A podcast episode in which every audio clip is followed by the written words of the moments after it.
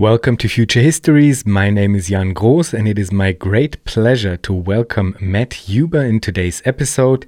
Matt is professor of geography and the environment at Syracuse University and author of Climate Change as Class War Building Socialism on a Warming Planet. I recorded this episode at the The Great Transition Conference, where I was invited to take part in a symposium on democratic economic planning. And I want to send my warmest uh, thanks to the organizers of the conference in general, but also to the uh, organizers of the symposium specifically. Thank you, Simon Tremblay Pepin. Uh, I'm sorry if I butcher your name. Very sorry, Simon. I hope it's not that bad. So, thank you to Simon and his team, and thank you to the Democratic Planning Research Group at the Research Center on Social Innovation and Transformation at St. Paul University, Ottawa.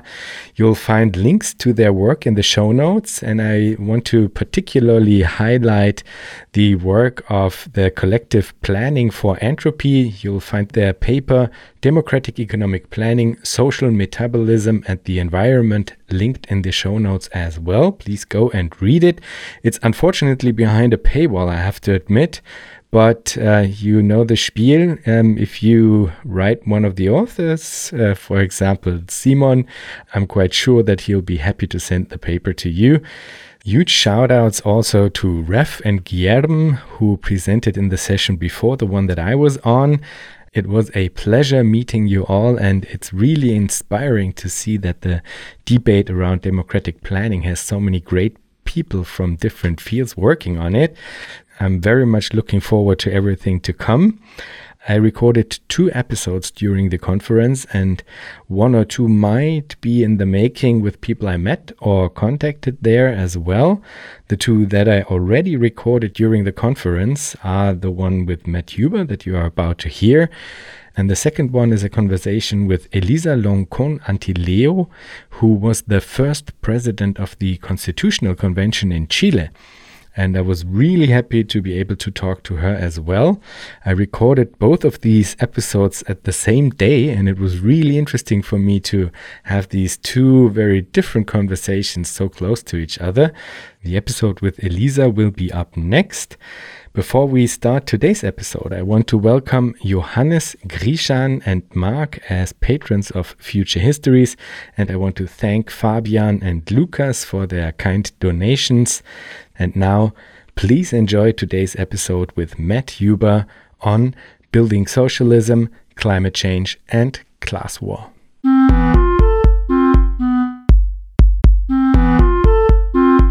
Welcome, Matt. Thank you for having me. It's a great pleasure. Matt, let's start with an overview of your general argument in climate change as class war. What are the main points that you wanted to bring across?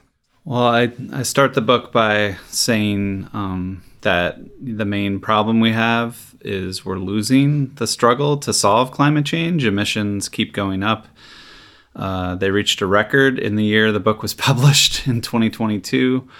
And as long as emissions are going up, we still are losing the struggle. Um, so, you know, what I argue is that uh, the struggle is really a power struggle um, over a, a, class of people that control our energy system and control it for profit.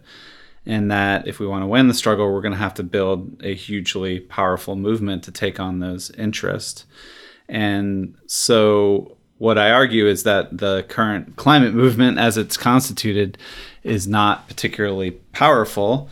Um, it's uh, pretty much embedded, I argue, in the kind of what I call the professional class, kind of minority of highly educated um, populations that work in academia or NGOs, scientists, and and what we have is you know a pretty uh, uh, significant group of people in these kind of micro political spaces that that aren't really able to build a much broader mass um, politics around climate and for that, I argued I take a pretty so I take a pretty standard sort of Marxist approach. That class is really about who controls production.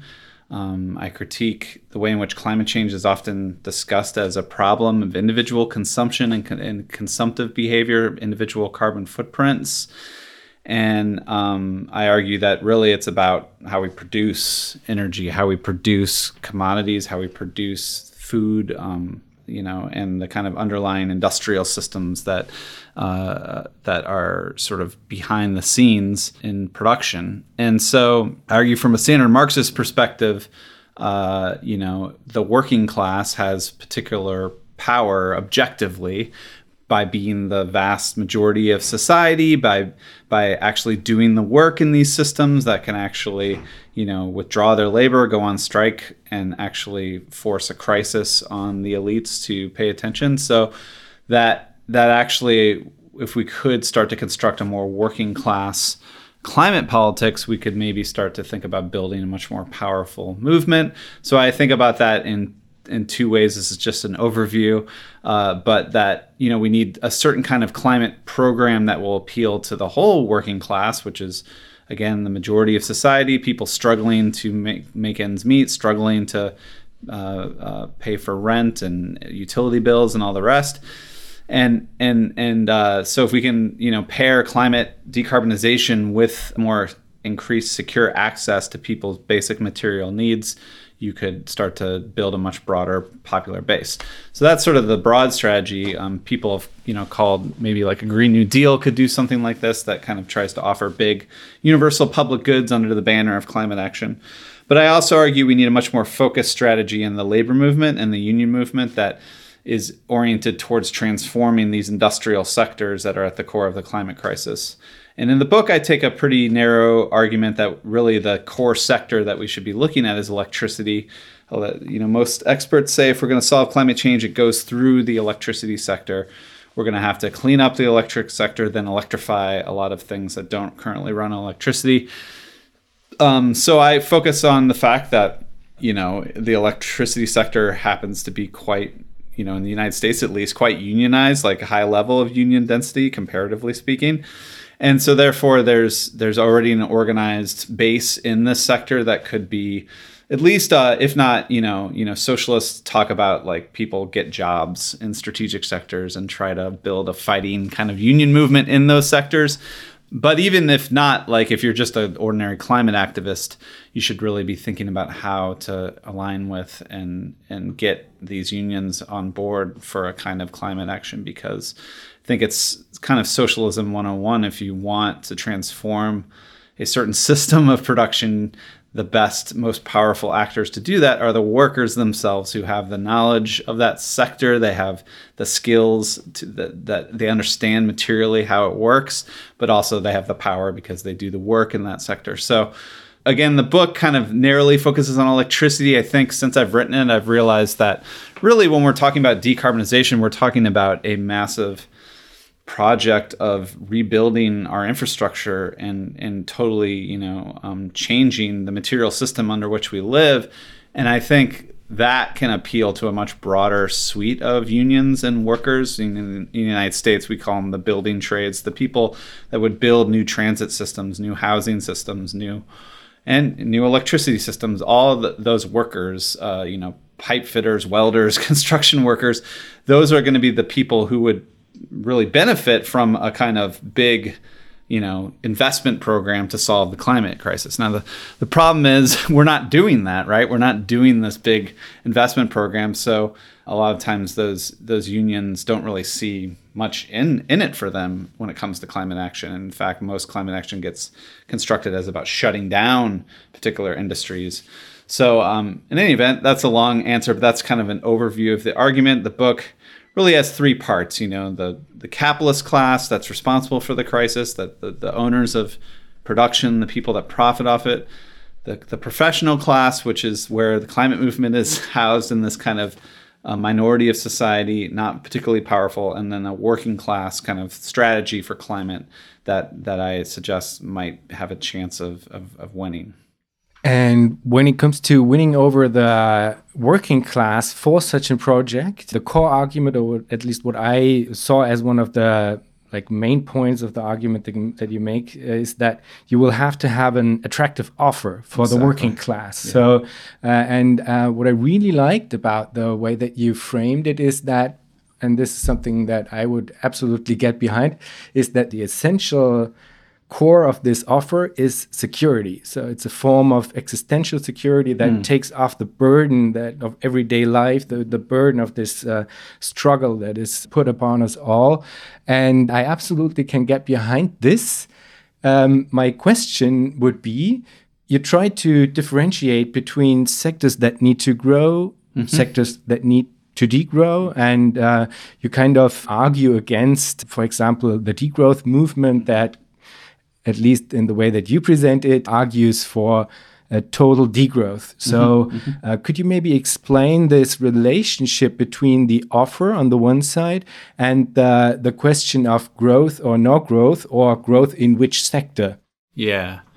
Yeah, you know, the more I have these debates and talk to degrowth people, the more I realize, and they realize that we all agree, actually. Yeah. That, um, well, not on everything, but but we all agree that we actually want to grow certain parts of, of, of the economy and degrow others. And so um, one of my frustrations is is really just the word degrowth. It's just it's not actually what they're talking about. You know, like they they talk about really investing in what they call universal public services give exactly what you just said giving people material security guaranteeing people you know in our country we we dream of guaranteed health care we dream of uh, you know uh, housing as a human right you know. On the climate crisis there have been organizers in in in uh, energy and environmental justice that have called that we really should have electricity as a human right. Like these types of there are some basic needs that um, working class people struggle to acquire that could be guaranteed um, and offer more security, as as as you said.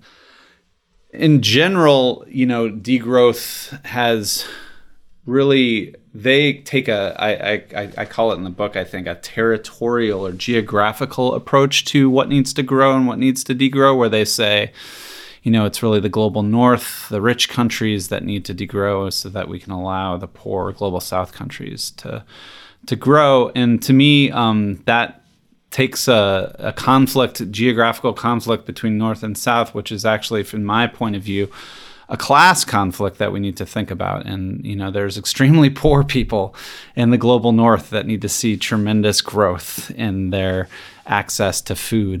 to you know, you know, hookworm has returned to parts of the South in the United States where they just don't even have basic sanitation, uh, and and so these are diseases we thought we eradicated in the early 20th century, and they're returning right now to the to like places in Mississippi and Alabama, and likewise in the global South there are capitalists. There are very very rich people who live in immense uh, luxury, have tremendous power over resources. So um, I, I, I like to take a class approach that says we need to, you know, yes, there's some sectors we want to grow and degrow, but actually, what we want to do is degrow capitalist control over our economy. We want to degrow the capitalist class, and we want to see a lot of growth and um, expansion and what the working class can expect and and um, the offers you you say because I think what defines capitalism for a lot of working class people is just insecurity, stress, anxiety about um, uh, about meeting basic needs and.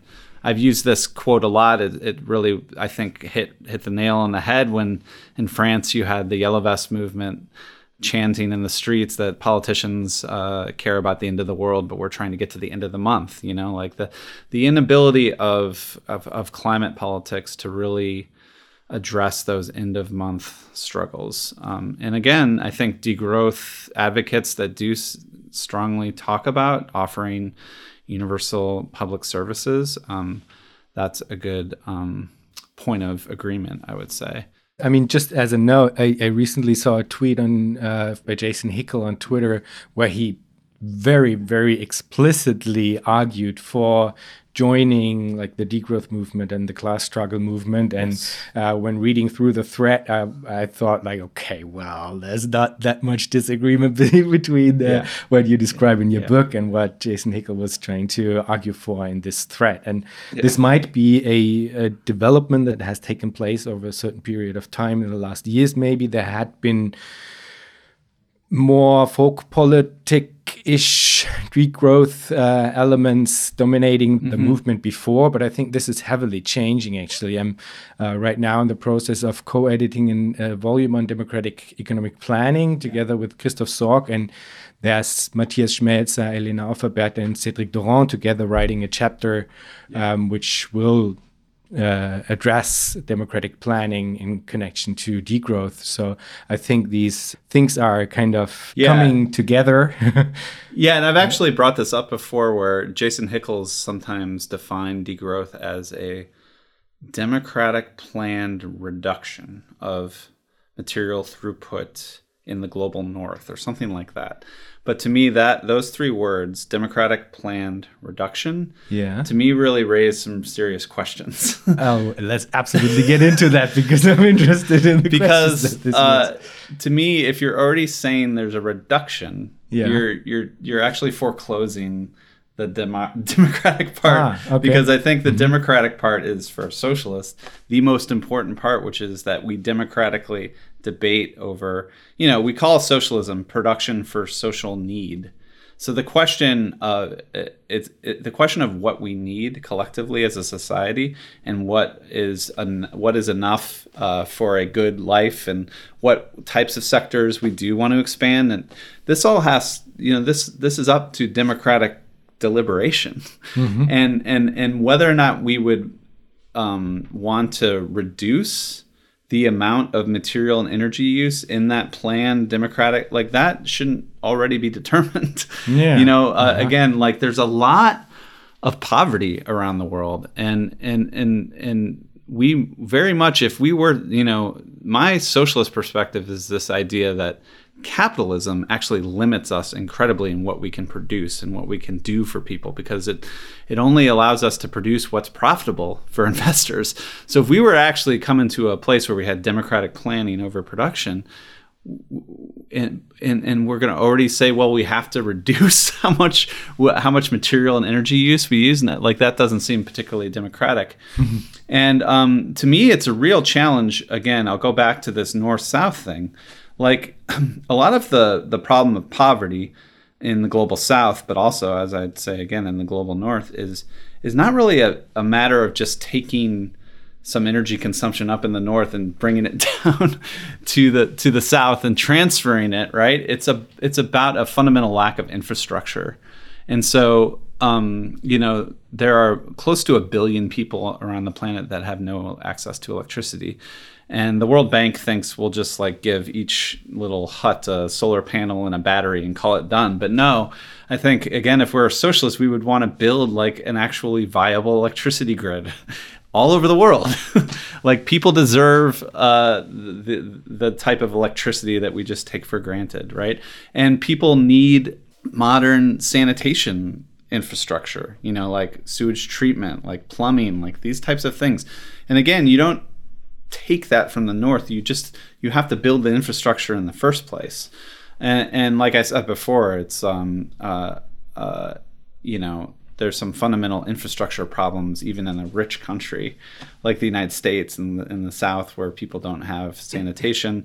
The problem of climate change is we have to re- just build an entirely new grid system. So it's not again, it's not like you can just take from this pre-existing material and energy use. So so again, I do think oddly, it's capitalism that limits us. And if we were to take control over production, we would want to be free to decide collectively how much we need, how much we need to grow, or how much we need to degrow certain things, and all those to- sorts of things. So.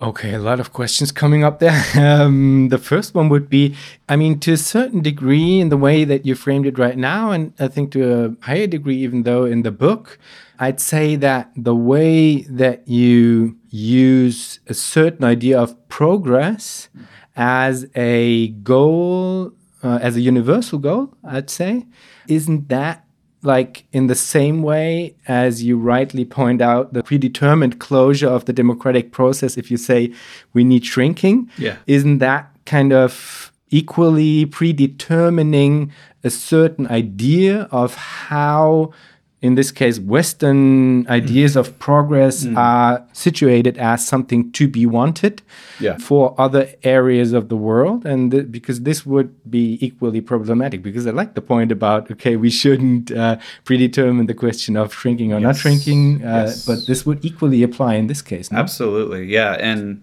and, and I shouldn't assume that um, much of the impoverished millions around the world you know would vote or would collectively decide to build you know modern electricity and sanitation systems. But i would wager that uh, that that those uh, populations would love to have the kind of development um, that again we take for granted. And and most of, most people around the world today are not isolated from modern infrastructure systems. They see they they have connections to what it looks like and what it can offer to populations. So I think it's um it's also very problematic to kind of assume that like rural poor people in the global south want to sort of remain sort of in you know in this sort of like um, uh, somewhat uh, romantic idea of being in touch with the land and, and living in communal harmony. Um, and uh, I think most people would love to have more secure access to electricity, modern sanitation systems.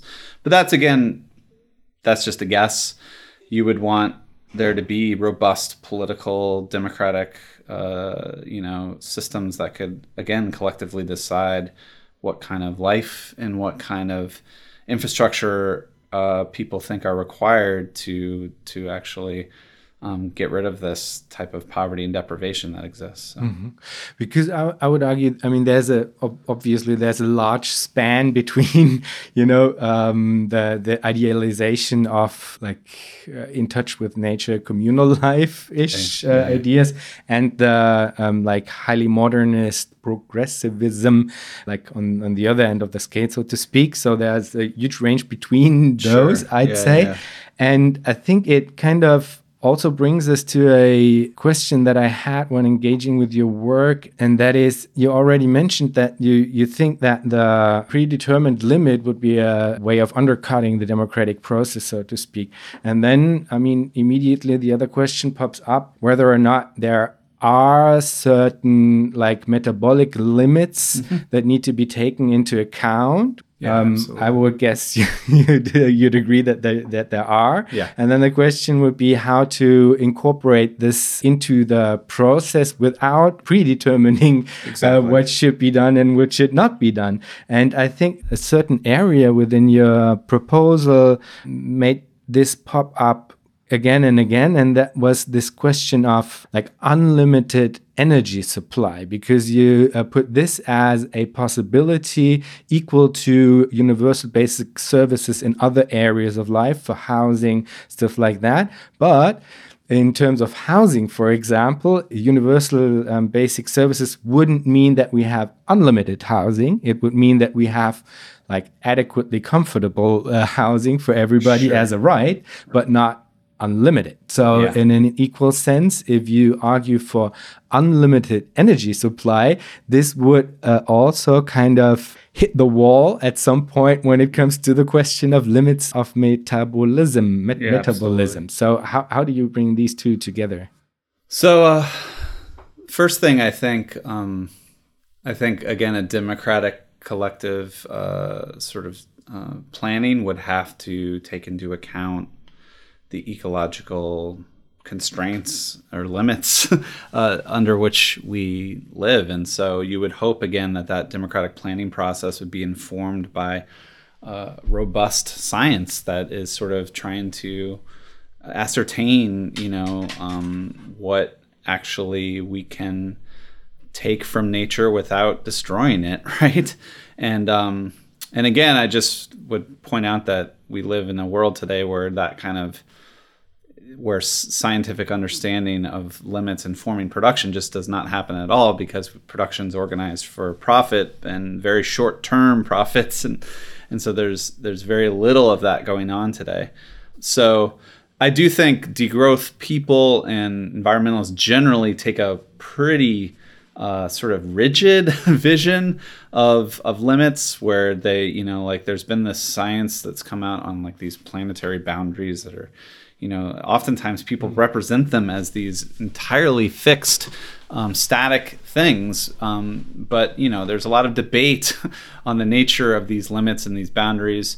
And one thing you can say about capitalism is that um, there have there have been serious limits, metabolic limits that um, because of capitalism's relentless kind of technological change have just been you know shot through you know um, I studied nitrogen, and like there was a lot of people worried about um, the limits of nitrogen and soil fertility in the late 19th century, and then we came up with uh, uh, Haber Bosch, and it's just it's completely not not an issue anymore. So again, uh, a more and you can call it progressivist or whatever, but a more sort of classical socialist perspective is that first of all, capitalism limits us enti- like incredibly again, but also that. Um, that limits are not fixed or static, that they can be superseded through um, technical, uh, you know, to say it in the most crude way, developing the productive forces to to um, come up with new ways of producing things. So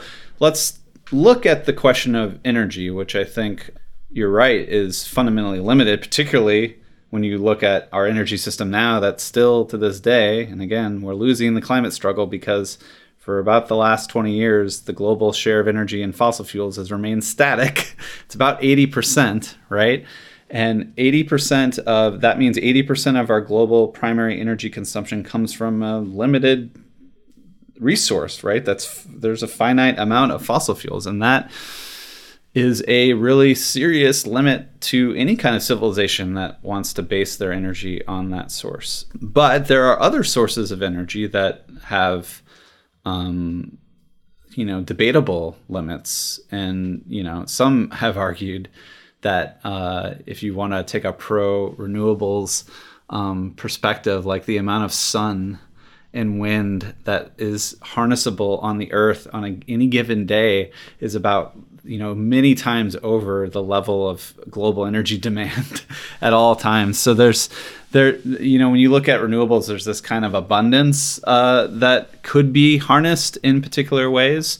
Um, there are other uh, again technical um, options that uh, you know you know people dream of nuclear fusion power which would create a kind of inexhaustible energy. So I don't want to be the person that say, "Oh, we have limitless energy."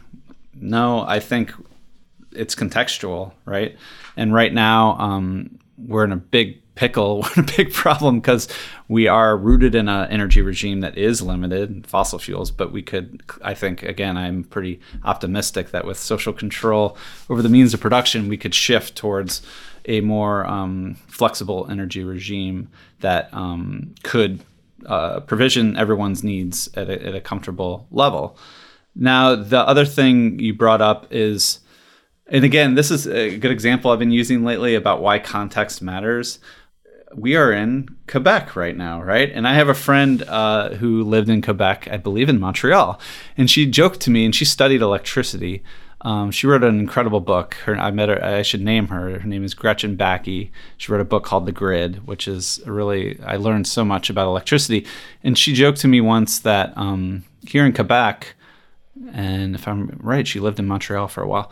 Here in Quebec, uh, they have so much cheap hydro, so much cheap hydro power that uh, Hydro Quebec that everyone just has like totally inefficient space heaters in their homes, like these like uh, uh, baseboard electric resistance heaters, and they just crank it up. And you know it's cold here.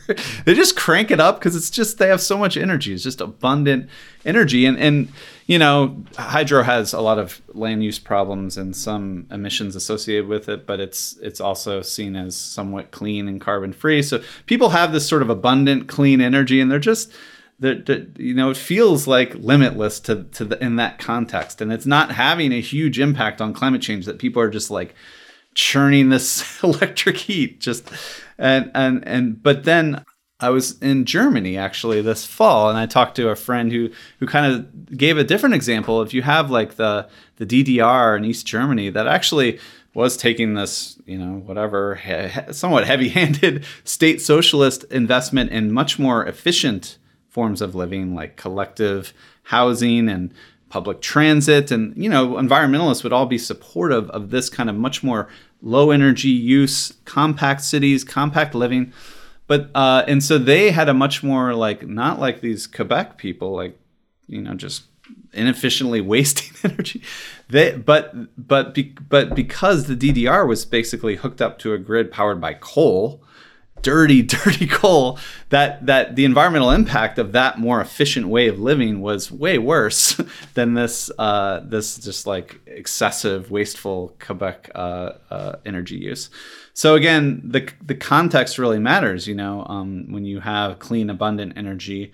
Uh, you can have much more freedom to do whatever you want when you have dirty, uh, even if it's dirty, abundant energy and you're trying to use it efficiently, you can still have a horrible impact on the environment. So. Mm-hmm, mm-hmm.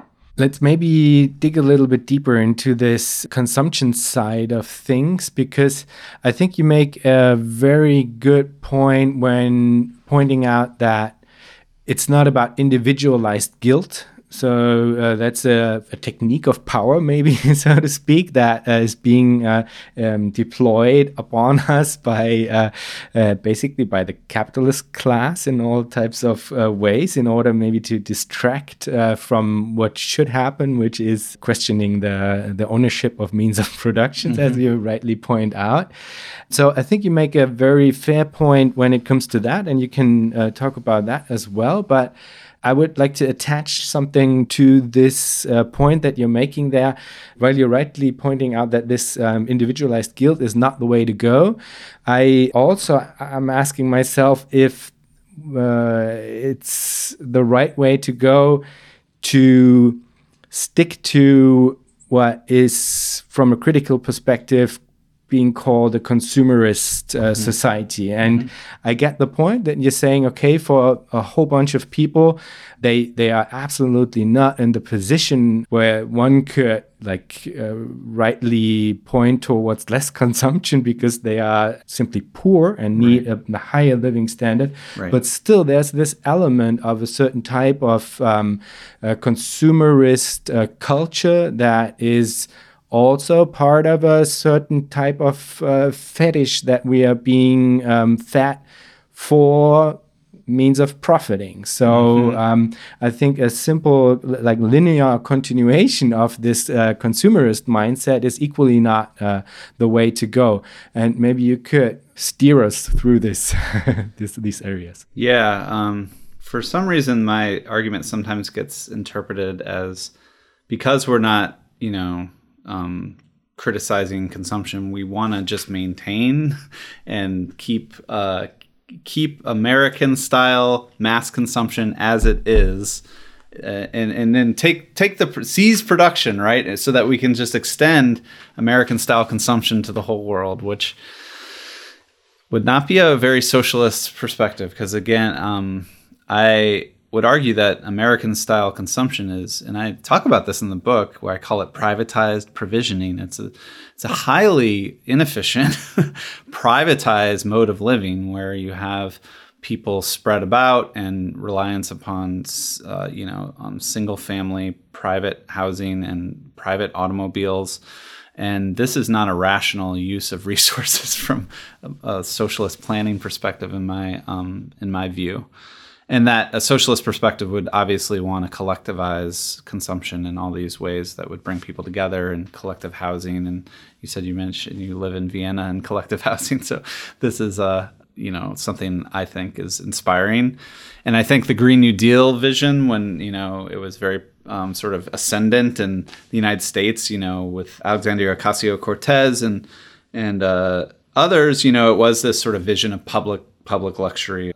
So this this is kind of like I think you know a socialist vision is again more sort of actually changing the, the, the conversation over what what is the good life over what do we need as a society and and restructuring not just production but all of society.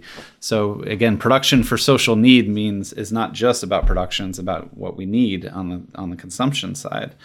And uh, that said, you know, again, I there are parts of the American way of life, like again, like secure electricity access, uh, modern uh, food refrigeration type services, uh, you know, sanitation, plumbing. Like these are things I think that everyone, if they want, if they should have. I mean, maybe uh, just a quick question. Yeah. Coming from the degrowth perspective, I mean, one big point is when it comes to um, what you mm, sometimes seem to slightly hint towards when it comes to technical fixes and how far they might um, reach. And you pointed towards how much energy wind and solar might potentially produce, stuff like that. Uh, from a degrowth perspective, the argument which would then be brought is this question of decoupling, I think, you know, that so it might be that there is so much sun energy coming onto the earth, but that doesn't necessarily mean that we can produce mechanisms for the collection of this energy in a way that that leads to a point where you will have the decoupling of growth and uh, like uh, raising um, destruction of um, of the earth, so to speak. Yeah, so right. whether or not this is possible, it's actually a crucial point when it comes to this question of where to imagine and negotiate limits. Mm-hmm. Let's say. Mm-hmm.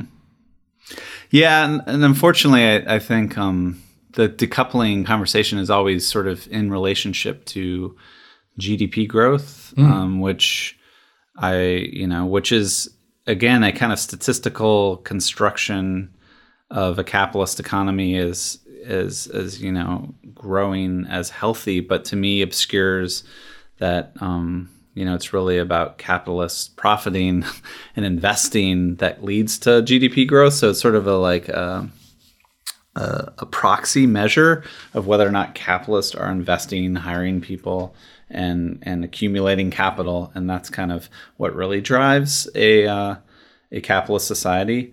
Um, and so, again, I we would not want uh, a socialist society to be basically measured by GDP growth. So the question of whether or not you can decouple from GDP growth is not particularly um, important from a socialist perspective. The question is again, like, can we provide um, for social needs without destroying the ecological conditions? Uh, and I think, I think again, um, I'm pretty optimistic that that we could. Um, and you know, there's lots of examples of how, again, like that that case of um, big, cheap, abundant hydro providing for you know tremendous amounts of energy consumption without the same kinds of impacts you would have if if you were to uh, you know be channeling you know like a coal based form of consumption on that. So again it really matters I mean, but one element of your argument is that there's not hydro uh, energy everywhere equally. Right, so yeah. then the follow up question would be I mean, in the case of solar, for example, there are certain elements that go into yes. the production of these uh, panels and stuff like that. And all these things are not abundant in a way that uh, will be able to collect all of the energy yeah. uh, for like quadrupled uh, energy consumption yeah. of the earth. So there is a relation yeah, that goes beyond the question of GDP growth, but yes. relates to the question of whether or not the um, production of energy has follow up environmental costs, not mm-hmm. monetary costs, but mm-hmm. environmental costs that need to be taken in account when thinking about how abundant the use of energy can at the end be. Yeah. Um, I'm actually very uh, not as optimistic about renewable solar and wind energy as I suggested before for a whole lot of other reasons. Mm-hmm. Um, but um, one thing I can say that's good about them is, you know, uh, with fossil fuels, you dig up this stuff from the earth and you burn it and it's gone.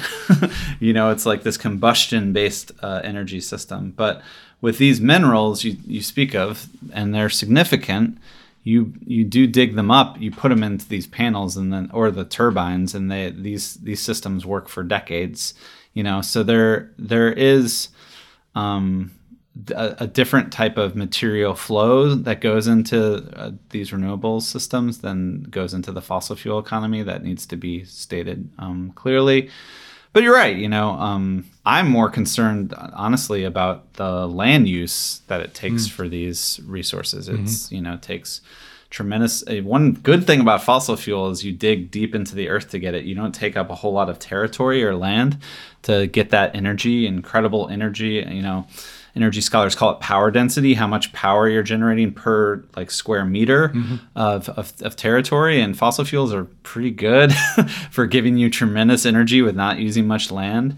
And uh, so we to just think we're just gonna like basically like you know um, there's just been a recent estimate that to get to net zero, the United States has to put solar panels on the the the territory that would equal like several states combined. You know, wind turbines over several. You know, like we're talking about huge. Um, to act like we can just like do that like it's some like sim city where we're just like plopping things down on tremendous territory like that's a that's a huge concern but uh, again i i feel like this idea that we can decide ahead of time like what these particular material constraints are uh, is not is ahistorical and not um, in line with what we know history has shown, which is when there are limits to some certain resource, there there are technical changes that vastly expand uh, uh, those limits and often just sort of shoot through them. So um, if there's a particular mineral that is becoming scarce uh, for the energy economy, um, there could be a way to find a different one.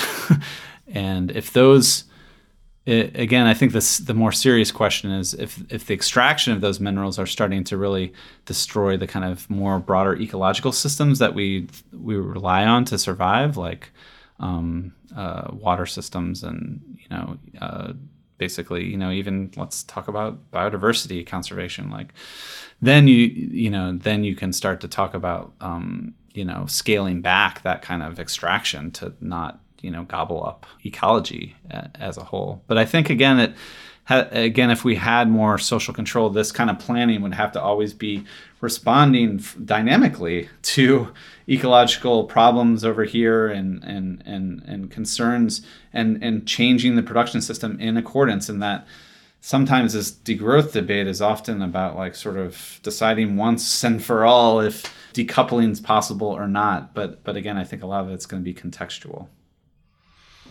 Still wondering a bit uh, how much you re rely on on this idea of possible technical fixes that might come about or might not. Yeah, yeah. But you kind of uh, pivot to the point of we'll have to see and decide democratically. Huh?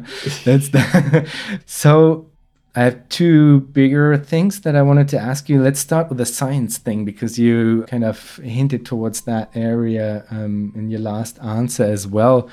I mean, one thing that really comes off as weird for me within the larger climate movement is and uh, maybe I'm too generalizing here, but anyway, is the like implicit scientism that is carried along oftentimes within the the arguments, and um, I mean the general uh, uh, like listen to the science uh, mm-hmm. slogan. It's it, it, never really worked for me, and I always wondered if it's just a strategic way of trying to use an appeal of authority coming from science, which I would understand for a, um, like a, a, youth movement that in the eyes of the broader society is like looked uh, down upon as oh but but do they know these kids? blah blah blah blah which is a stupid thing to say. And then to kind of trying to use some of the like uh, societal uh, authority of science in trying to strategically make your point. This is something i would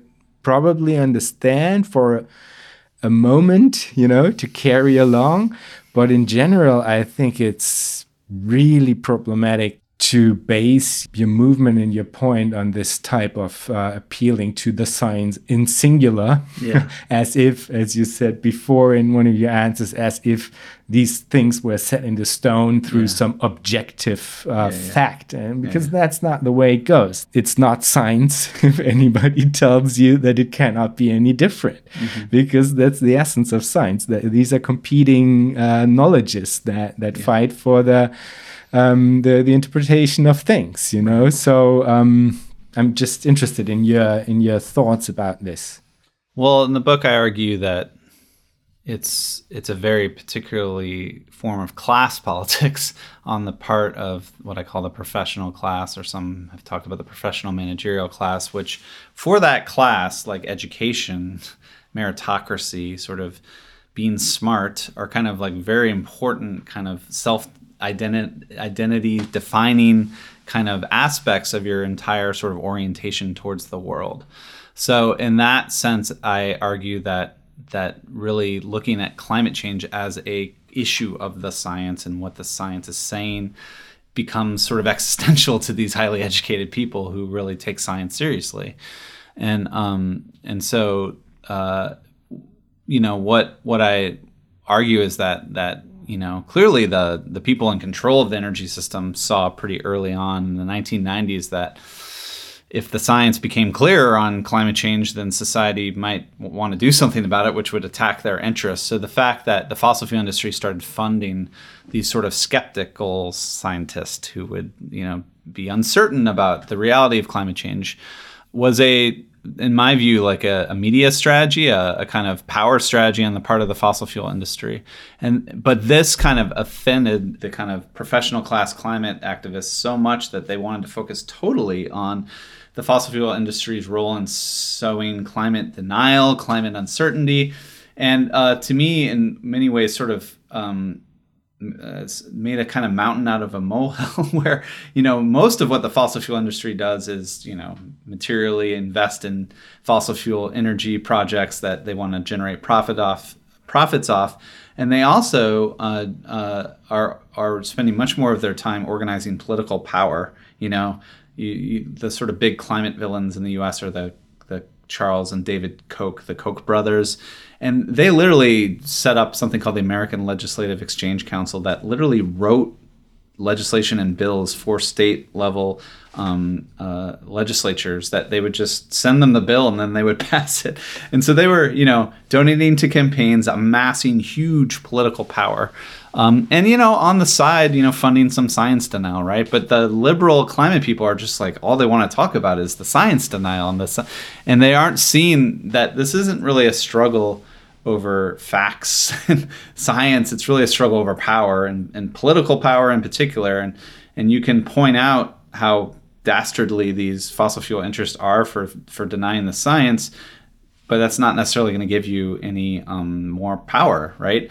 I think I quoted the, um, what's his last name? Some, he wrote a book called uh, Hegemony How To, and he has this great line where he says, um, right does not equal might. Like being right, being correct scientifically does not equal political might or power.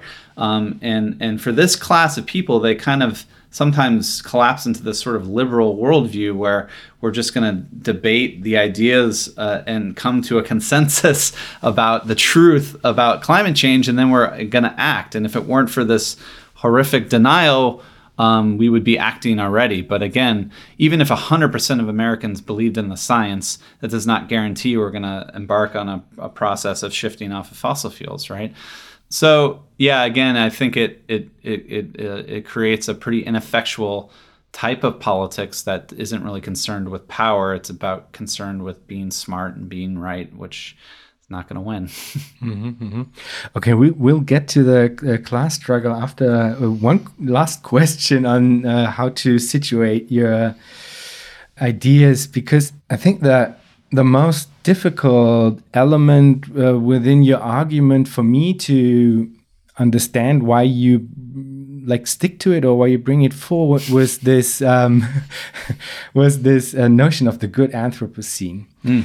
And the reason why I'm skeptical is that I don't think that it's a good idea to reinstate the human as a sovereign mm. over nature mm-hmm. uh, again, um, because this is a an element of of modernism, frankly, to yeah. to be overcome. I think, and that it's that it's a nucleus of the the way in which we relate to nature in an in an extractive logic because i mean there's a like um, closeness between the two between the idea of sovereignty over nature and this logic of extractivism um, and um, within this idea of good anthropocene to me it seems as if it's a bit of a weird logic that says, okay, we just need to get into control even more and then use it cleverly and then everything will work out.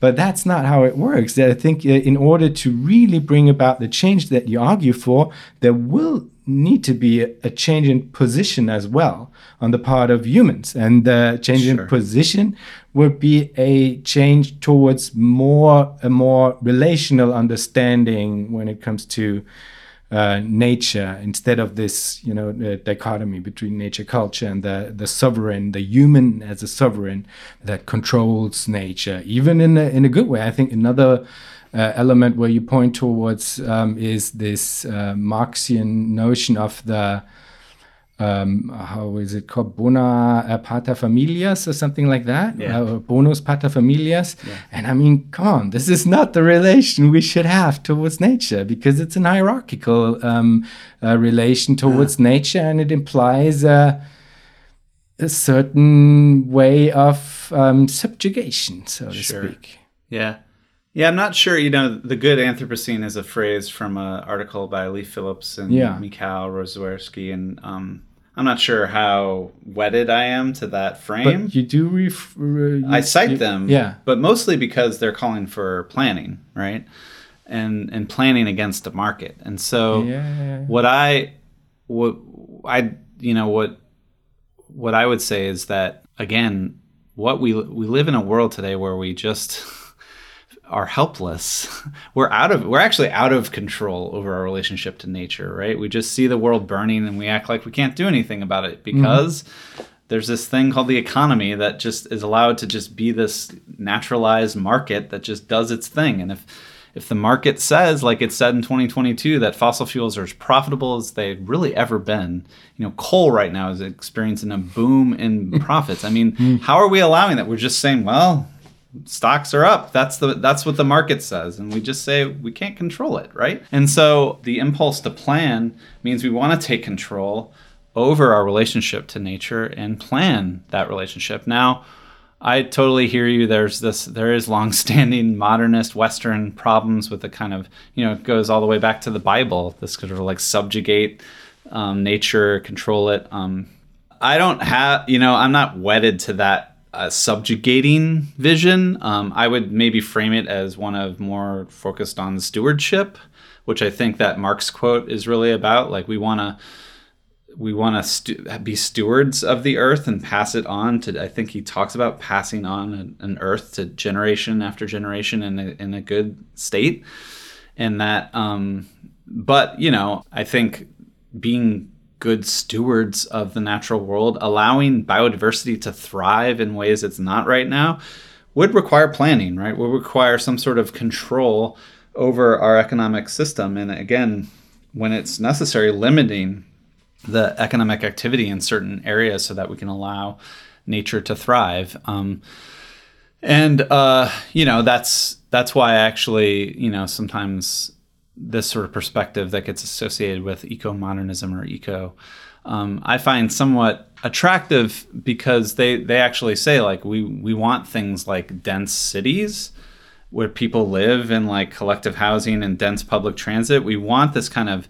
efficient human living so that we can allow nature to thrive elsewhere, like free up land, free up biodiversity elsewhere, um, and and that's why they advocate. You know, they, they you know, again, like uh, they advocate highly efficient industrial agriculture so that the land footprint of agriculture is very small so that there can be more land for, for nature and wilderness and biodiversity and things like this.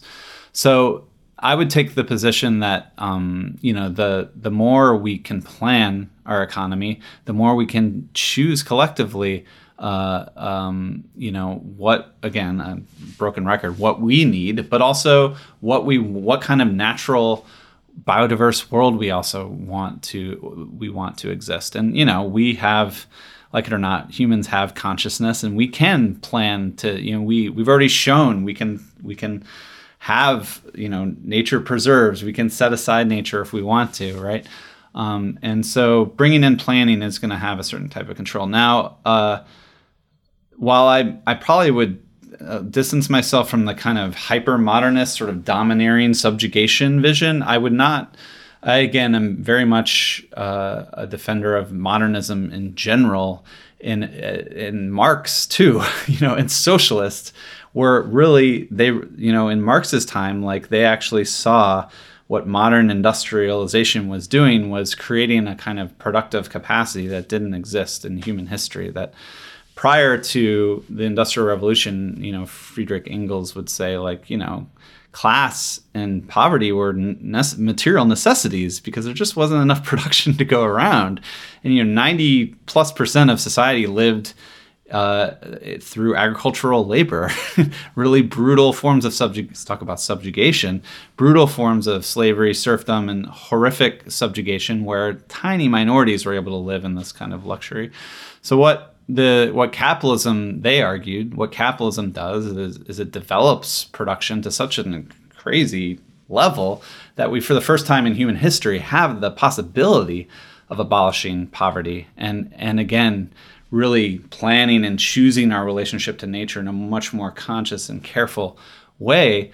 And um, that and also like it gives it, the productive capacity is so high that it, at least creates the possibility that we could live in a society where people have way more time than they've ever had.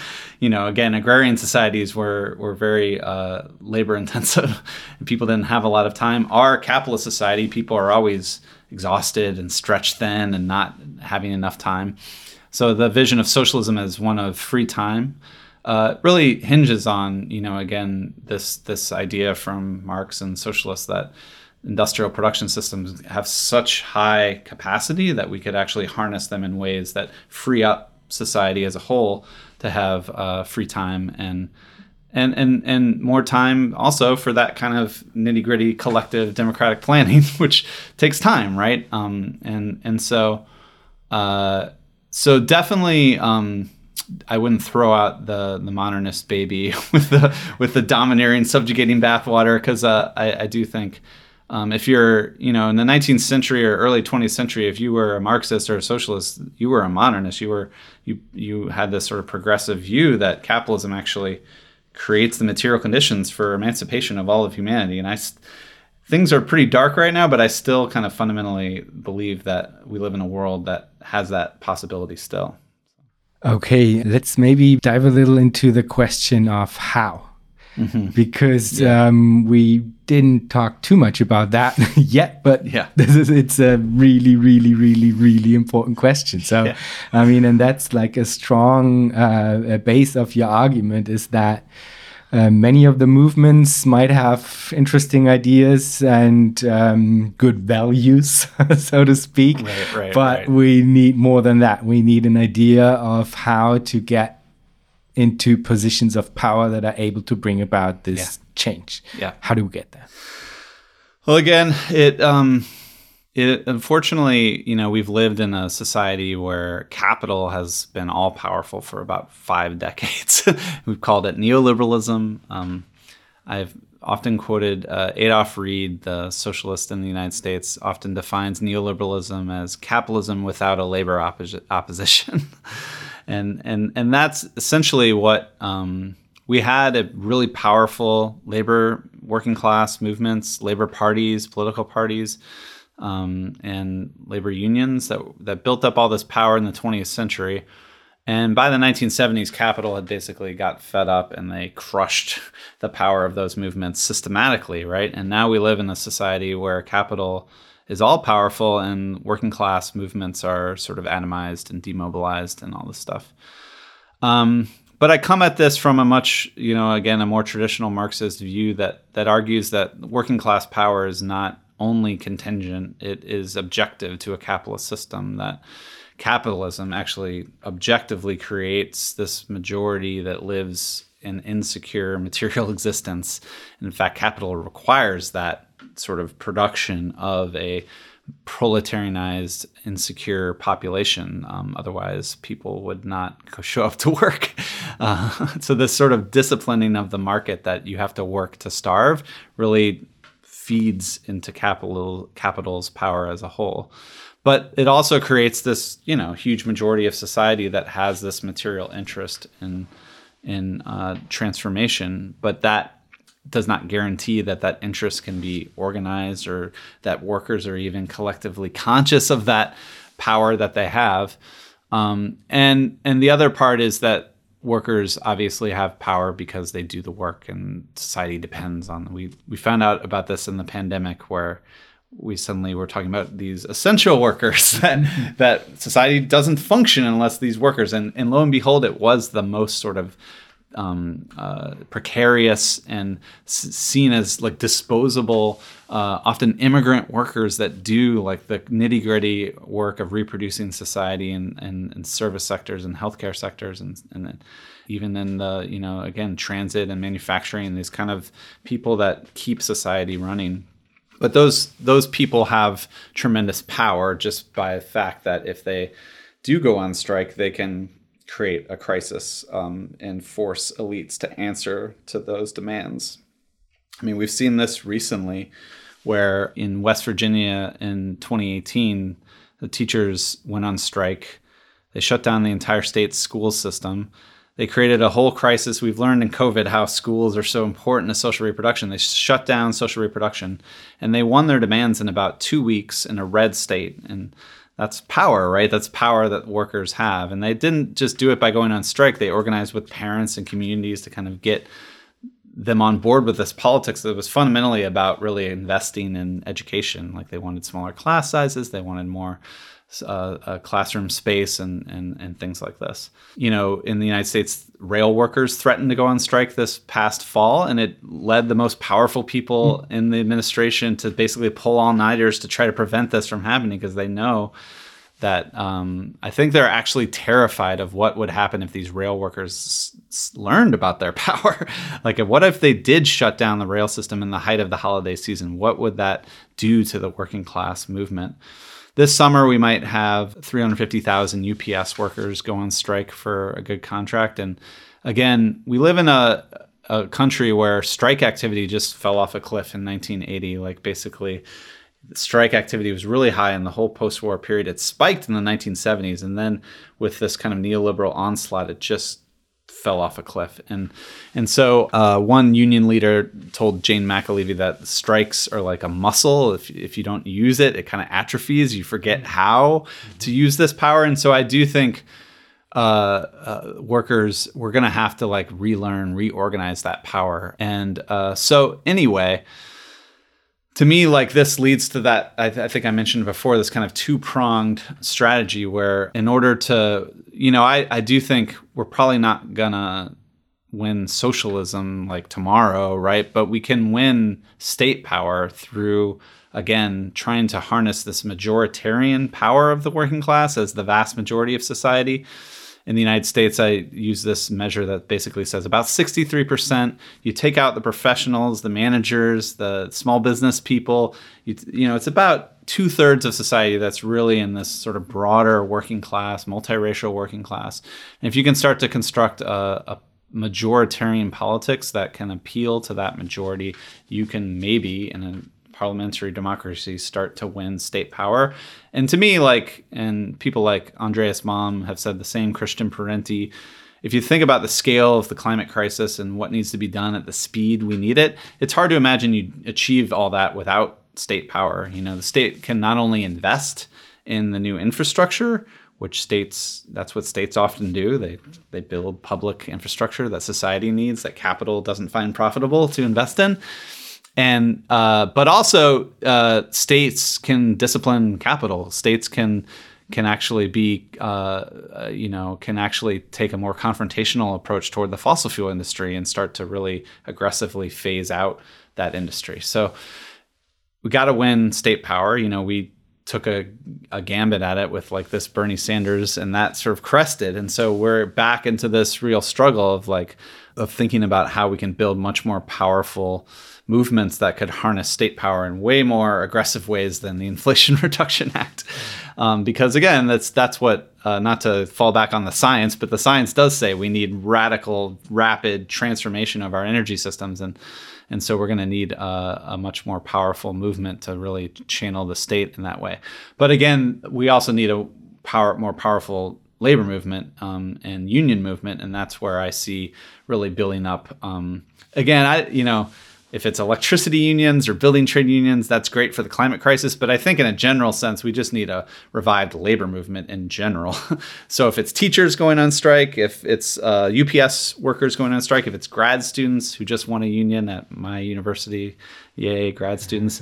Uh, you know, wherever it is, if it's Starbucks workers, where, wherever we're sort of rebuilding a fighting democratic labor movement that that learns that when you collectively organize you can you have power and you can force the boss or the capitalist to kind of bend to your demands like that's the kind of movement that we need to rebuild uh, because again historically there's just not a lot of evidence that other movements have been able to really have that the kind of results that mass working class parties and unions really had in the 20th century. So, for pretty much 50 years, the left has sort of you know come out of this pretty um, you know we were pretty disillusioned with uh, the ways in which um, the union movement and, and, and labor parties, social democratic parties became kind of mm. internalized into capitalism and kind of de-radicalized in all these ways. So starting around the 70s, you know, people like Andre Gorz were like, farewell to the working class. We're going to build a new kind of socialist politics that would be more like a movement of movements, right? Like many different movements sort of coalescing into one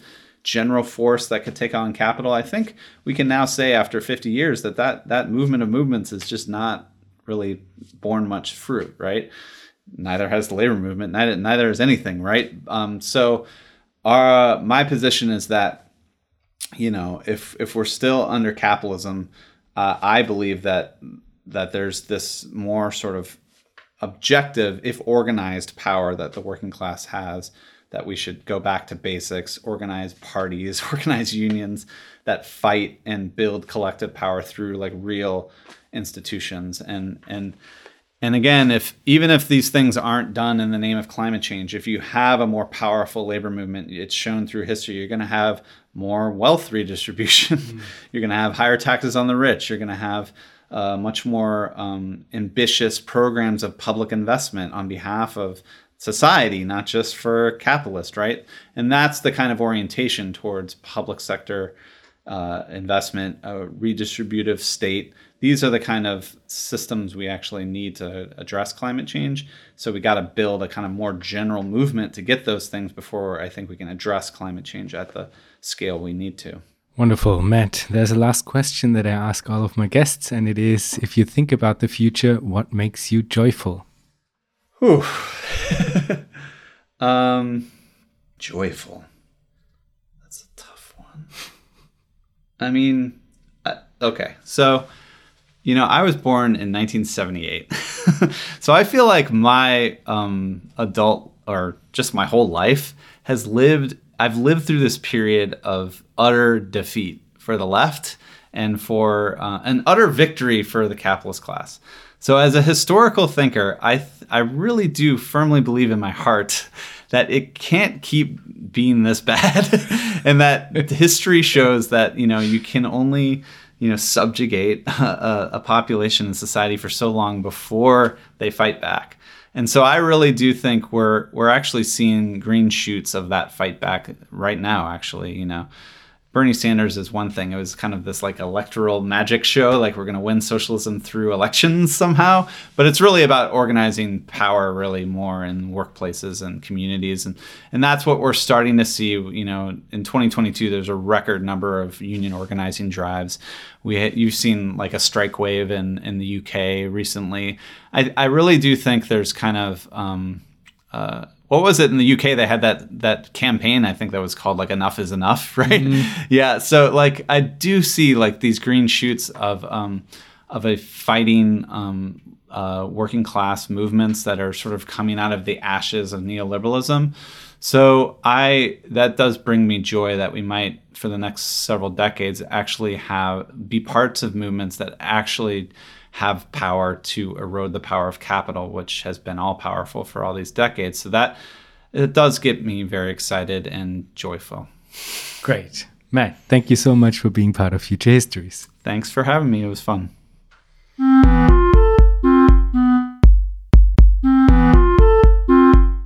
That was our show for today. Thanks a lot for listening.